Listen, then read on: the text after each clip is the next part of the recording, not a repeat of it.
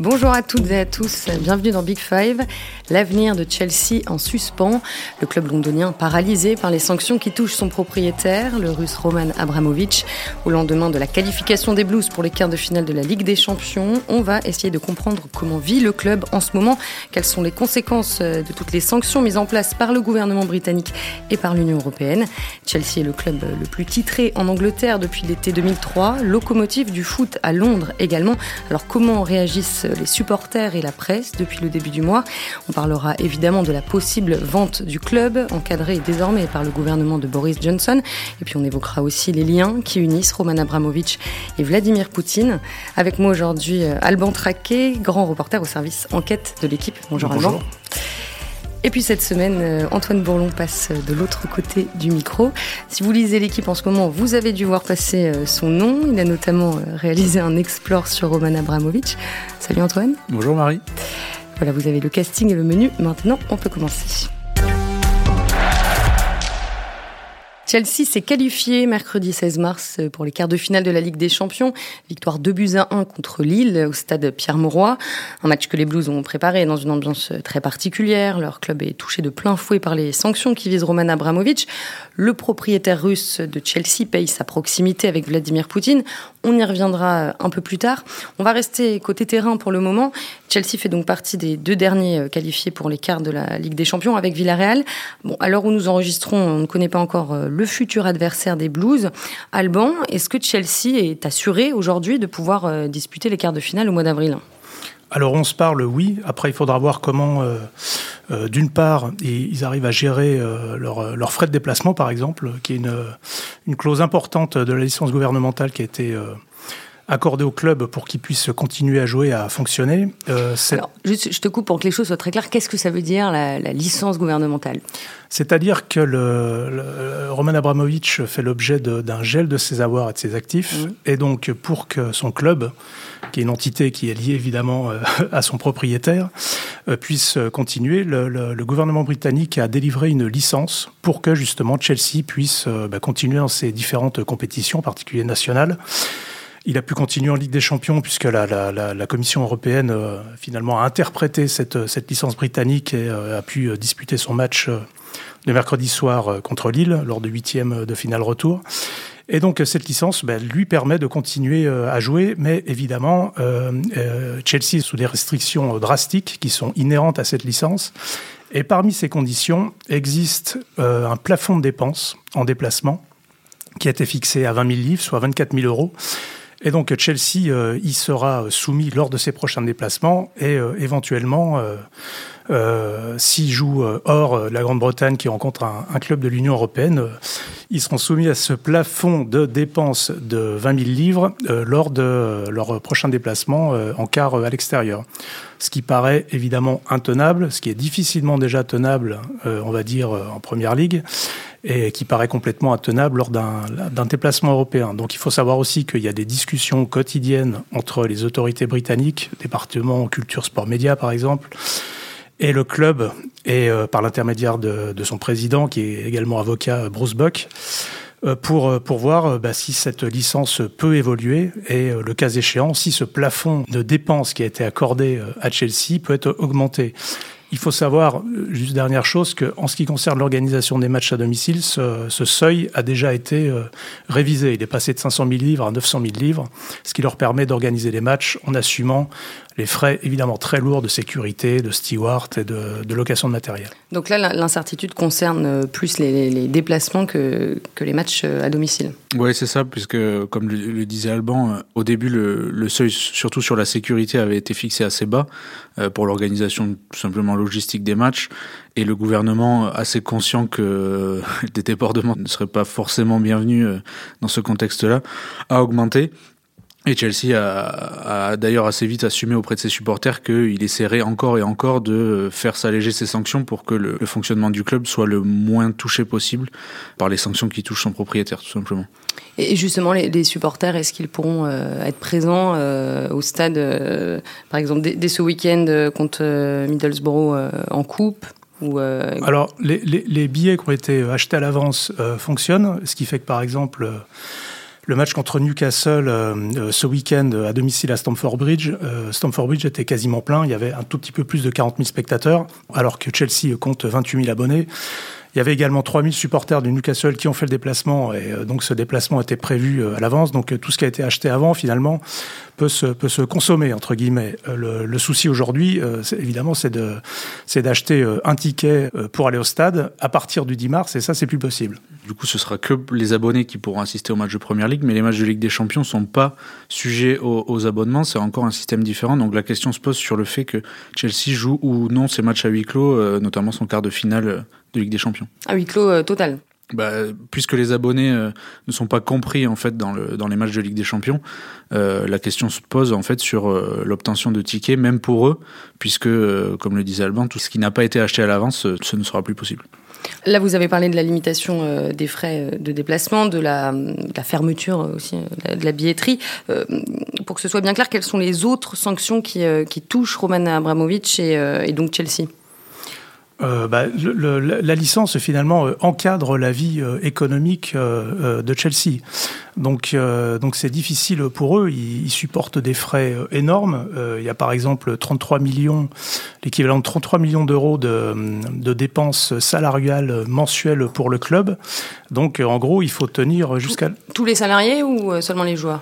Tous les salariés, mais euh, bon, euh, les joueurs représentent quand même peut-être 90% de la, masse salariale, donc euh, c'est surtout vis-à-vis des joueurs que ça que ça les, concerne. Après, tu posais la question sur Roman Abramovich, ça concerne tous ses actifs en Angleterre, donc ses maisons, notamment son sa grande bâtisse à Kensington, qui probablement il chercherait à vendre.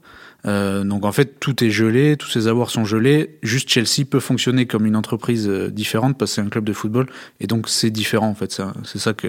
D'où la licence. D'où la licence, ouais. D'accord. Et euh, Abramovich a aussi été placé euh, sur la liste noire des personnalités politiques de, de l'Union européenne. Qu'est-ce que ça veut dire exactement? Bah, ça veut dire que c'est relatif aux premières sanctions qui avaient été adoptées lors de l'annexion de la Crimée par la Russie euh, en 2014. Et donc euh, l'Union européenne euh, continue d'activer ce règlement qui, qui, précise les sanctions et leurs motifs aujourd'hui et ajoute des personnalités, des organismes, des entreprises. Et Abramovich fait donc maintenant partie de cette, cette liste de parias avec ses entités associées qui sont principalement le club de Chelsea évidemment et puis l'entreprise sidérurgique, la grosse société sidérurgique Evraz Evraz euh, a des problèmes euh, en entité liée euh, à Abramovich, puisque Evraz est soupçonné, voire accusé, en fait, de, fournir de l'acier qui sert à la construction des chars russes. Donc, donc il a des soucis par rapport à ça. Et du coup, sur l'Union européenne, le, le principe de la liste noire, c'est que euh, aucun bénéfice ne peut être tiré de, à partir des entreprises et que aussi aucune entreprise européenne, qu'elle soit française ou allemande par exemple, euh, ne peut aider directement ou indirectement au fonctionnement de cette entreprise, par, que ce soit par euh, des filiales ou, ce genre de choses. Euh, D'où la question du match d'hier soir contre Lille, qui était que euh, l'Union européenne, comme l'a écrit Alban, voulait s'assurer que euh, le propriétaire ne tire aucun bénéfice de, même des bénéfices ou aucun centime tout simplement de, de ce match-là. C'était la condition première finalement, qu'il n'y ait aucun gain financier qui revienne à Abramovich euh, directement euh, par rapport euh, aux, revenus générés par cette rencontre. Et le gouvernement français a d'ailleurs dû donner son accord à l'Union européenne pour autoriser l'organisation du match à Lille. Bah, finalement oui, parce qu'il reste quand même souverain chez lui. Le, le, le match retour s'est déroulé sur le sol d'un État membre euh, de l'Union européenne. Et puis, euh, bah, rien que de façon formelle, on va dire, si Chelsea est amené en quart de finale à se déplacer euh, pour son match à l'extérieur hors, du Royaume-Uni, il devra aussi y avoir cet échange entre l'Union européenne et le pays d'accueil pour être bien sûr que le, pays qui reçoit le, match est d'accord bah, pour l'accueillir. Et le, le, pays concerné serait en droit de refuser d'accueillir Chelsea sur son sol? Théoriquement, je pense que oui. Euh, après, est-ce que ce serait une bonne opération de jouer un match prétendument à domicile, finalement ailleurs, à l'extérieur? C'est une autre affaire. Hmm. Bon, alors on entend euh, un peu tout et son contraire euh, sur la relation entre Roman Abramovich et Vladimir Poutine. Vous avez tous les deux beaucoup travaillé sur le sujet. Pour bien comprendre la teneur du lien entre les deux hommes, il faut rappeler avant tout que Roman Abramovich était proche du monde politique russe avant l'arrivée de Vladimir Poutine au Kremlin. Bah déjà, Roman Abramovich, il a fait fortune à une période où, c'était tout simplement impossible de la faire sans avoir de fortes connexions euh, politiques. Lui-même, euh, le peu de fois où il a écrit des choses ou, parlé, euh, il dit que c'était impossible. Il a même payé des gens pour que pour avoir accès à, à, à des cercles politiques influents. donc c'était une période où faire fortune et ne pas être impliqué en politique, c'est antinomique, c'est impossible. C'est le début des années 90 Ouais, début des années 90. Euh, lui, il monte son plus grand business en 95 par le biais de ces connexions-là. Il a notamment été très proche de la fille de Boris Yeltsin qui s'appelle euh, donc Tatiana. Et de son gendre. Exactement, et de son gendre. Euh, et donc en fait, il a fait fortune par tout cet ensemble de choses, entre euh, profiter des, privatisations des grands biens nationaux après la chute de l'Union soviétique, et euh, ces connexions-là qu'une poignée de gens, euh, qu'on appelle donc les oligarques tout simplement, avaient. Et ensuite, c'est passé de Boris Yeltsin à Vladimir Poutine, et il a continué à avoir les mêmes accès plus ou moins qu'avant. Alors Boris Yeltsin, qui a été euh, président de la Fédération de Russie de 1991 à 1999, c'est Yeltsin qui a introduit Roman Abramovich auprès de Vladimir Poutine? Euh, ben en fait, le Roman Abramovich euh, a démarré euh, à la fin des années 80 avec une petite coopérative qui s'appelait Ouyut, donc on peut traduire par confort douillet. Et donc c'est une coopérative de, de, de, jouets en plastique. donc ça, ça c'était en 1989, c'est-à-dire après le début de la perestroïka, qui a permis d'ouvrir une toute petite fenêtre, on va dire, sur sur l'économie libérale, l'économie de marché. C'est là-dessus qu'il a démarré. Ensuite, euh, il a fait fortune dans le dans l'exportation du pétrole. Il y avait une raison pour cela, c'est que Abramovich a passé une partie de de son adolescence, de sa jeunesse dans une ville qui s'appelle Urta, euh, qui, euh, qui, est située à 1500 km au nord, euh, de Moscou, là où il a vécu chez son oncle. Et le, le, vice originel, on va dire, euh, euh, c'est cette fameuse histoire qui est ressortie il y a quelques jours dans la fameuse enquête de la, la BBC, mais qui avait été euh, largement documentée par le passé, c'est-à-dire le détournement de 55, pardon, 55 wagons de, de pétrole, une affaire pour laquelle bah, il a été inquiété par la justice russe à l'époque, mais qui a été, on va dire, enterré euh, alors qu'il y avait des de sévères suspicions. Euh, oui, il y avait des euh, suspicions. Il, a, fini en garde à vue, interrogatoire. Puis l'argent a bah, miraculeusement refait surface, on ne sait comment. Et, d'ailleurs, bah, le, rapport de police dont parle Alban a, a été détruit. Plus personne n'a accès à ça. Parce qu'à l'époque, il était, euh, après Ouyut, il est passé euh, patron d'une petite euh, entreprise, toujours dans, l'exportation de, de, pétrole, s'appelle AVK, et c'est là-dessus vraiment qu'il a bâti, on va dire, son, son avenir professionnel. C'est vraiment un homme du pétrole, Roman Abramovich, à la base, ce qui lui permet ensuite de, de, pouvoir constituer Sibneft. Et donc, comme l'a dit Antoine tout à l'heure, il avait deux appuis très importants, celui du gendre de Boris Yeltsin, qui lui a permis de se rapprocher de, de la famille, comme on, on l'appelait à l'époque, également de, de Boris Berezovsky, euh, qui, euh, qui, fait partie des, qui faisait partie dans les années 90 des, des sept grands oligarques qui, euh, qui qui, qui avait euh, phagocyté euh, euh, la moitié de l'économie russe au milieu des, des années 90. Boris Berezovsky, son ex-mentor, avec qui il a fini en procès, qu'il a gagné d'ailleurs à Londres plus tard, c'est une autre affaire, et qui, qui était surnommé le parrain des oligarques. Donc avec cet appui au croisement du monde du, des affaires et on peut le dire du gangstérisme, et cette autre jambe en politique lui a permis de pénétrer finalement ce cercle intime de Boris Yeltsin et puis, euh, et puis d'aider par exemple à sa réélection euh, en 1996. Et là, pour lui, c'était lancé. Même s'il n'avait que 30 ans, il touchait déjà, euh, on va dire, au, au, au, au noyau dur, au cœur nucléaire du pouvoir russe, et pour lui, c'était parti. Ouais. Mm. avant que Poutine arrive. Tout à fait, oui. Avant que même que, que, Poutine arrive, ce système oligarchique, c'est quelque chose qu'ils ont essayé de, de pérenniser. Pour eux, c'était leur, leur matelas de milliards ultra confortable. Et, et, en fait, quand Poutine arrive, il y a un peu des doutes sur l'avenir politique. Euh, Boris Yeltsin est malade, il y a les communistes qui sont plutôt bien placés dans les sondages. Et en fait, il y a tout un petit groupe, et notamment Boris Berezovsky et Roman Abramovich, qui vont tout faire pour que ça soit Vladimir Poutine, qui est déjà Premier ministre, qui soit élu. Euh, en finançant une campagne électorale. Boris Berezovsky, qui est propriétaire d'une télévision, va faire euh, bah, de la propagande. Et en fait, ce petit groupe de personnes, et notamment Roman Abramovich, va participer à ce que Vladimir Poutine accède euh, à la tête du Kremlin.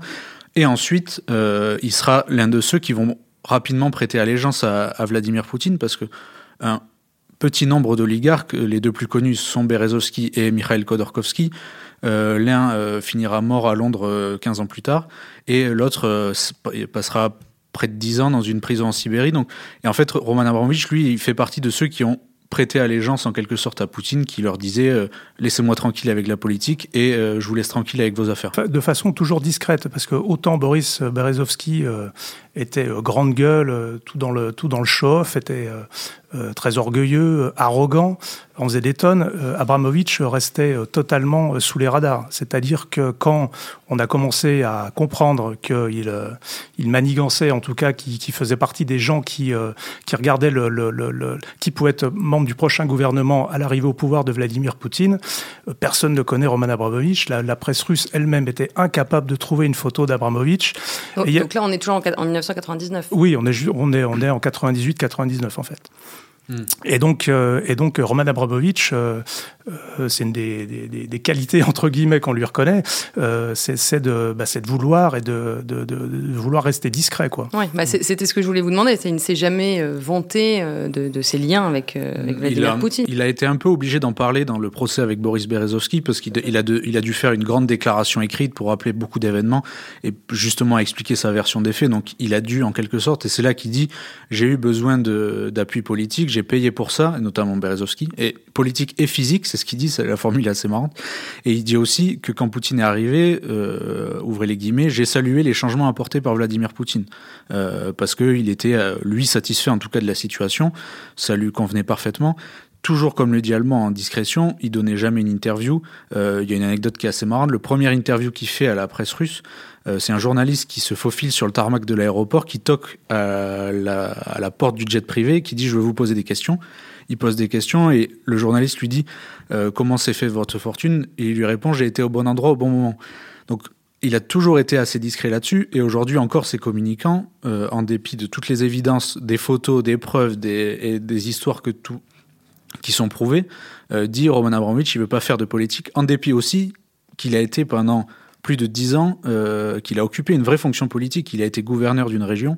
Euh, donc voilà, il y a beaucoup de liens qui rapprochent Abramovich à la politique. Ça a été la même chose à l'arrivée à Chelsea, parce que quand il prend le club, ses, ses relations publiques, euh, et c'est quand même un minimum de le faire connaître, de le faire découvrir pour savoir qui est cet homme euh, discret, mystérieux qui arrive, qui arrive à la tête des Blues. Et euh, Abramovich lui-même, je crois, dans une, euh, une rapide interview euh, montée quand même, hein, provoquée au Financial Times, dit bon, on va parler de moi pendant trois ou quatre semaines et après ce sera terminé. Mais bon, est-ce qu'il a, est-ce qu'il a voulu nier l'évidence Évidemment que ça s'est pas passé comme ça. Mmh. Ouais, et on comprend bien du coup pourquoi il fait partie aujourd'hui des personnalités russes particulièrement visées. En fait, il y a, d'abord ces, choses-là, et après il y a le fait que ça soit aussi l'oligarque numéro un dans les médias et dans les têtes des gens du monde occidental.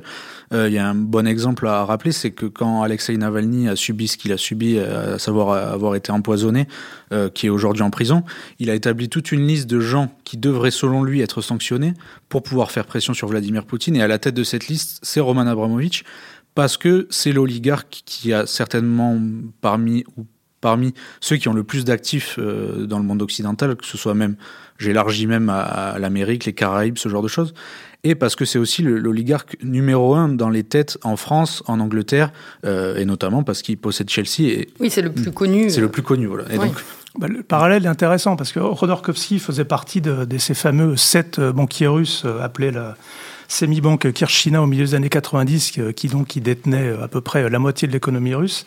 Euh, Rodorkovsky euh, en faisait partie, Abramovich n'en faisait pas partie, mais était très jeune à l'époque. Mais les deux destins, euh, vraiment, vont, bah, vont se quitter juste au moment. C'est assez, c'est assez, c'est assez marrant finalement où Abramovich prend le club, c'est-à-dire au début de l'été 2003, au moment où Abramovich prend en main le club de Chelsea.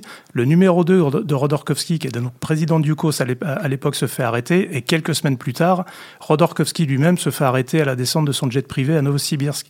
Et le problème, c'est qu'il y en a un, Abramovich, qui, même s'il était proche de Vladimir Poutine, c'est bien gardé euh, de donner des avis sur, euh, sur la façon dont la politique euh, russe, et celle de Vladimir Poutine en particulier, était menée, et l'autre, Dorkovski, qui avait des velléités bah, politiques, en tout cas de, contestation, d'opposition, qui est, qui est même rentré en frontal une fois dans une réunion avec Vladimir Poutine pour lui parler de corruption c'était terminé pour lui. À la seconde même où il a terminé sa phrase, c'était mort. quoi. Et donc Rodorkovski ensuite euh, a passé euh, dix ans euh, dans une prison au fin fond de la Russie, près de la, près de la frontière chinoise.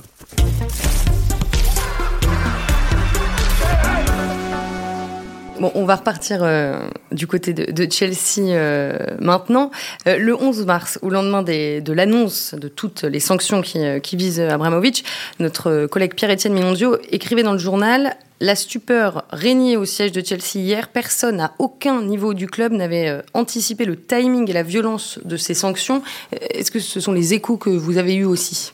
Bah, à Chelsea, tout le monde euh, ne s'y attendait pas dans ces proportions-là, mais euh, il y avait quand même euh, de sérieux doutes, et ça date pas d'hier, puisque déjà quand euh, Sergei Skripal, l'agent double entre la Russie et, et la Grande-Bretagne, a été empoisonné en 2018, beaucoup de gens au club s'attendaient à ce qu'il soit sanctionné, à ce que le propriétaire soit sanctionné. Donc c'est quelque chose auquel ils avaient déjà pensé par le passé. En tout cas, Chelsea a un fonctionnement qui est très particulier, c'est-à-dire qu'il y a très peu de monde dans ce club qui est vraiment lié au propriétaire. Il y a peut-être 5-6 personnes qui ont des accès à lui et qui peuvent vraiment savoir ce qu'il y a dans sa tête et ce qui peut arriver et quelles décisions doivent être prises. 5-6 personnes, c'est Marina Granovskaya, la directrice générale. Bruce Buck, le, président. Euh, et après, il y a 3 4 personnes. Eugène Tenenbaum, qui fait partie du board, et aussi un homme très important qui est son ami de jeunesse et euh, bras droit, qui est... Eugène Schfidler, qui était dans toutes les entreprises euh, dans lesquelles était Roman Abramovich. Vous en avez parlé euh, l'année dernière. donc, c'est ces gens qui font partie du, conseil d'administration tout simplement de Chelsea. Et en fait, tous les autres personnes de, Chelsea, de Petrovic aux joueurs, aux, euh, et encore plus les salariés de l'académie ou quoi que ce soit, eux, ils ne savent rien. Ils savent pas beaucoup plus de choses que vous et moi. Et les joueurs notamment, à part questionner leur agent, bon, ben, qu'est-ce qu'on fait, qu'est-ce qui se passe ils savent pas grand-chose, surtout que Chelsea, encore une fois, euh, les bureaux sont à Stamford Bridge, le centre d'entraînement est quand même assez éloigné de Stamford Bridge, les joueurs ils vont au centre d'entraînement, ils croisent jamais euh, Marina Granovskaya par exemple, donc ils ont très peu d'accès et très peu d'informations sur ce qui va leur arriver. Mais par contre, ça, c'est sûr qu'il y a de l'inquiétude euh, parmi les, les salariés. Je rejoins Antoine sur ce qui qui, sur ce qu'il disait euh, concernant l'anticipation euh, de problèmes, je pense que les étapes qui ont été euh, faites par rapport à la mise en vente du club, au fait qu'il qui, qui délègue finalement à la Chelsea Foundation la direction, tout ça avait été pensé à l'avance. cependant, pour, le, pour le fan de base, c'est vrai que quand les mesures comme ça, les sanctions sont tombées, c'était beaucoup plus surprenant, on va dire, que, que, pour eux qui avaient eu le temps de, bah, de prévoir d'éventuels problèmes. C'est Marina Granovskaya qui dirige le club aujourd'hui? Oui, ça fait longtemps qu'elle le dirige euh, parce que Roman Abramovich ne met plus trop les pieds à Londres depuis quand même un certain moment.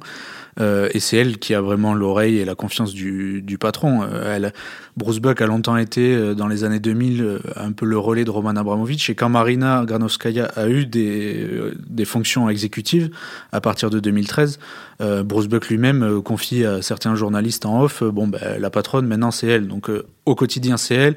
Euh, tout ce qui est transfert, elle. Alors après, il y a bien sûr énormément de monde dans ce club. C'est quand même une grosse machine, donc euh, elle euh, décide pas de tout. Euh, mais hein, oui, c'est elle qui dirige le club et c'est encore elle qui le dirige aujourd'hui. Et d'ailleurs, c'est une vraie question que les supporters se posent.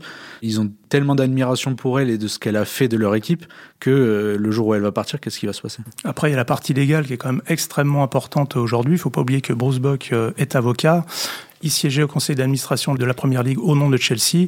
Et c'est lui aussi qui, euh, qui est en relation avec le gouvernement britannique pour tout ce qui se passe aujourd'hui sur, euh, sur la licence, sur ses éventuelles euh, adaptations. Donc il garde un rôle qui correspond à sa fonction première d'avocat. Et ça arrange bien Chelsea d'ailleurs, puisqu'il est américain et non russe. Donc dans ce contexte-là, ça, ça, ça les arrange bien. Oui, c'est plus, c'est plus simple. Euh, bon, on a parlé au, début de l'épisode des conséquences euh, des sanctions sur euh, les prochains matchs de Chelsea. Là maintenant, à l'instant T, quels sont les autres bouleversements que connaît le club dans son fonctionnement quotidien? Bah, Au quotidien, c'est... En fait, Chelsea, ce qu'on comprend, c'est qu'il fonctionne un peu dans une bulle. Euh, c'est-à-dire qu'il y a Thomas Tuchel qui parle, ils envoient Petr Sech un peu au front pour éteindre les, incendies, un peu avec un instincteur devant la forêt. Euh, donc il sait pas trop quoi dire. Je pense pas qu'il en sait grand chose de toute manière. Thomas Tuchel, il fait ce qu'il peut en conférence de presse. Les joueurs, ils essayent un peu de faire ce qu'ils peuvent également. Mais en fait, ils savent pas grand chose et ils vivent un peu en autarcie. Euh, ils essayent de faire euh, leur truc. Après, la question, c'est plutôt sur les joueurs en fin de contrat. Donc Antonio Rudiger, Andreas Christensen et, et, surtout le capitaine César Aspilicueta, qui est quand même une grosse figure du club en plus très apprécié du propriétaire, parce que les sanctions ont aussi interdit, et ça c'est à plus long terme, euh, c'est pas dans l'immédiat, à Chelsea de euh, prêter un joueur, vendre un joueur, signer un joueur et lui offrir une, proposition de une nouvelle proposition de contrat. En fait, je pense que le Petr Cech qui a été interrogé par Sky juste avant le, le début de la rencontre euh, contre Newcastle à Stamford Bridge dimanche a bien résumé la situation. Il disait on fait du day by day. et donc c'est exactement ça. C'est un peu ce qui transpire aussi des interviews assez euh, finalement euh, détaché, ironique de Thomas Tuchel. Il avait déjà fait une sortie après le match de, de Norwich. Après, il, nous a expliqué qu'il pouvait conduire un, un van de cette place si jamais, si jamais il y avait des soucis dans les transports. Donc, il y a cette espèce de contraste finalement entre, le, entre la, bah, la, continuation de la performance, puisque encore une fois, le club est qualifié pour les quarts de finale mm. de la Ligue des Champions, et puis, et puis bah, ces déclarations qui, euh, aujourd'hui, oui, paraissent, euh, paraissent baroques euh, par rapport à la situation du club et à la façon dont, dont les joueurs, le staff peuvent, peuvent envisager l'avenir. Où est-ce qu'on en est aujourd'hui en ce qui concerne la vente? C'est un peu compliqué puisque Roman Abramovich a annoncé la mise en vente avant d'être sanctionné par le gouvernement britannique. Et dans ces sanctions, il y a le gel de la vente. Donc, en quelque sorte, le gouvernement britannique a un peu mis sous tutelle la vente du club. Il y a un intermédiaire qui est le Rain Group, euh, qui est un intermédiaire américain euh, euh, comme une banque d'affaires en quelque sorte, est toujours impliqué dans le processus de vente. Donc, en quelque sorte, il cherche un repreneur. Mais tout ça est complexe, sachant que le prix du club a certainement beaucoup baissé. Ouais, alors Abramovich espérait en tirer 3 milliards bah, en fait, lui, il, voulait plus de 3 milliards euh, il y a déjà un ou deux ans, donc bien avant toutes les péripéties qui viennent de lui arriver. Euh, mais en fait, le contexte, c'est de l'économie euh, générale. comme le contexte est pourri, bah, le prix chute.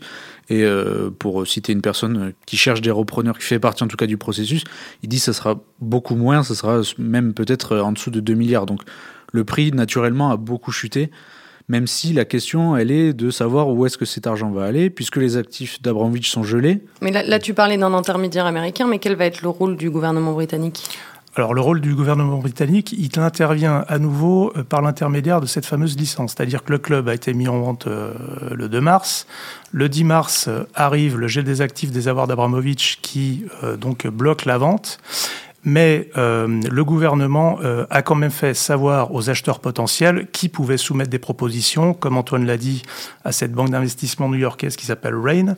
Et donc, tous les jours, on a soit des rumeurs, soit des, des, des, des enfin faits, c'est-à-dire des, euh, des gens qui veulent vraiment acheter, acheter le club, qui se déclarent. hier, c'était pendant le match même, je crois, c'était le cas de Sébastien Co, qui est un grand fan de Chelsea, qui, qui a souvent dit qu'il était dans le, le shed end depuis euh, depuis son enfance dans les années 60 euh, qui, euh, bah, qui, qui, est devenu un, comment dire, un, acquéreur potentiel qui s'est proposé avec l'ancien président de avec un ancien président de Liverpool. On a Sébastien Coe, c'est le président de World Athletics, l'ancien grand athlète britannique. Gianluca Vialli s'est aussi porté acquéreur avec un, un magnat de, l'immobilier qui s'appelle Nick Candy. On a la famille Ricketts, propriétaire du club de baseball des Chicago Cubs, qui a déjà fait euh, une proposition. Donc des, enfin des, des, euh, des, des, personnes intéressées, euh, millionnaires ou milliardaires, et des acheteurs potentiels, pas de souci. Il y en aura après, évidemment, après ce qui, après ce qui vient de se passer.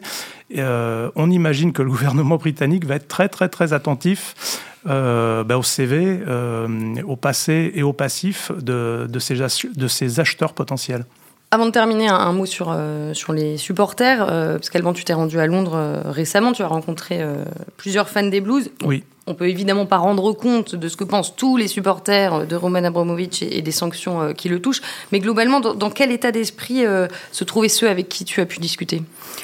Empathie euh, à minima et évidemment euh, pour ce qui se passe en Ukraine euh, par rapport à l'invasion russe, par rapport aux morts, par rapport bah, aux morts de populations civiles. Et puis, quoi qu'il arrive, euh, hommage rendu à ce que Roman Abramovich euh, a apporté depuis, euh, depuis 19 ans au club.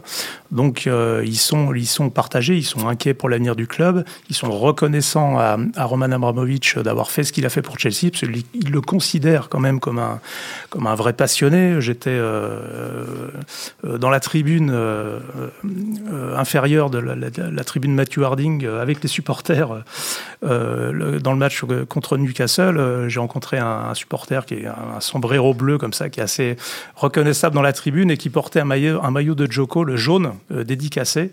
Euh, et donc lui, s'était habillé finalement euh, aux couleurs de, l'Ukraine avec son, son, maillot édition jaune de Chelsea et son sombrero bleu.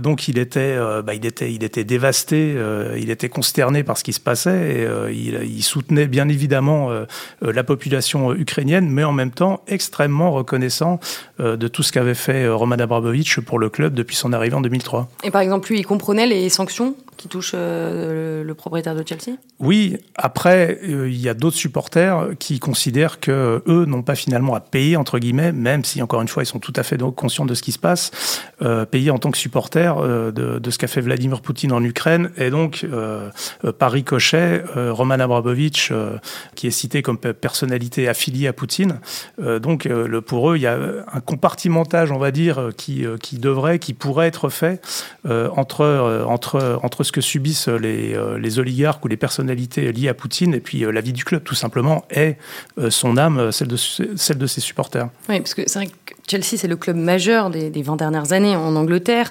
21 titres, donc, dont 5 en Première Ligue et 2 en Ligue des Champions. Personne n'a fait mieux, donc forcément, ce qui, ce qui arrive au club a une résonance particulière. Oui, c'est une résonance particulière. Après, pour le moment, on se projette pas trop sur, euh, en Angleterre sur ce qu'est Chelsea, parce que même au Parlement, eux, ils étaient même dans la position de presser Boris Johnson de prendre des sanctions. Euh, beaucoup de parlementaires lui disaient, mais bon sang, euh, pourquoi Abramovich n'a pas encore été sanctionné? Donc il y a quand même une unanimité relative sur les sanctions, même si Chelsea représente quelque chose d'immense. Et, et, ça aurait pu très bien arriver à d'autres clubs, puisque Alisha Rousmanov, qui est un autre oligarque, il y a pas très très longtemps, était actionnaire euh, minoritaire d'Arsenal. Euh, donc ça aurait pu arriver à d'autres clubs. Mais au niveau global, si on se déconnecte des supporters euh, purement des Blues, tout le monde est assez unanime quand même en Angleterre sur le, bien fondé de ces, de ces sanctions. après, il y a peut-être une certaine hypocrisie parce qu'il y, y, a nombre de Russes qui ont obtenu une carte de résident permanent, par exemple, au Royaume-Uni, par l'intermédiaire de ce qu'on appelait, parce que ça n'existe plus, les Golden Visas, ce qui a permis à à la City d'accueillir de nombreux millionnaires russes en particulier. Euh, Sans être trop regardant. Tout à fait, après la crise financière de, de 2008. Donc euh, évidemment que la situation est dramatique, mais ils ont beau jeu aussi aujourd'hui de, traiter tout le monde de, de, truands et de kleptocrates quand, euh, quand eux-mêmes ont facilité euh, l'arrivée de ces gens au Royaume-Uni. Surtout que des, des, milliardaires russes ont fait des investissements colossaux. On a retrouvé dans beaucoup de financements du parti conservateur des traces de milliardaires russes. Donc en fait, il y a eu pendant des années, et un, rapport du Parlement britannique l'a très bien expliqué il y a de ça deux ans, euh, toute une complaisance auprès des investisseurs russes, comme il y a pu avoir ensuite euh, auprès d'investisseurs saoudiens, comme ça peut arriver également en France auprès des investisseurs du Moyen-Orient. Donc il y a quand même tout ce débat-là. Et euh, aussi, beaucoup de personnes se posent la question de Newcastle. pour paraphraser un, un, journaliste anglais, il disait euh, c'est quand même euh, curieux euh, de sanctionner un milliardaire proche d'un pays qui envahit son voisin, alors qu'on va demander à un autre pays qui bombarde son voisin, donc en l'occurrence l'Arabie Saoudite et le Yémen, plus de pétrole. Et donc voilà, mais bon, c'est de la politique, c'est les alliés, les ennemis. Donc c'était toute l'ironie du, match de Première Ligue de ce week-end, justement à domicile Chelsea-Newcastle, puisque quand les supporters de, Newcastle ont traité ceux de Chelsea de de, de, gars en faillite, de, Bankrupt Boys, euh, et les ont chambrés en disant euh, Mike Ashley, c'est-à-dire l'ancien propriétaire de Newcastle, qui était particulièrement détesté des fans, Mike Ashley euh, is coming for you. C'est parti direct dans la tribune pour leur répliquer. Boris Johnson is coming for you. Une façon de leur dire, bah, je pense que vous n'êtes pas très, pas très blanc non plus. Quoi. On va s'arrêter là et on reparlera évidemment de Chelsea dans Big Five avant la fin de la saison et puis dans le journal et sur le site aussi. Merci beaucoup, Alban Traquet, Antoine Bourlon. Euh, J'espère qu'on a réussi à rendre euh, ce sujet euh, très compliqué un peu plus euh, compréhensible. Et, et, puis on est bien conscient évidemment que dans cette histoire, il y a mille fois plus important que Chelsea. J'ai une pensée pour les Ukrainiennes et les Ukrainiens et aussi pour tous les français et étrangers qui couvrent la guerre en Ukraine. Leur présence est indispensable. Et vous qui nous écoutez, prenez soin de vous et je vous dis à la semaine prochaine.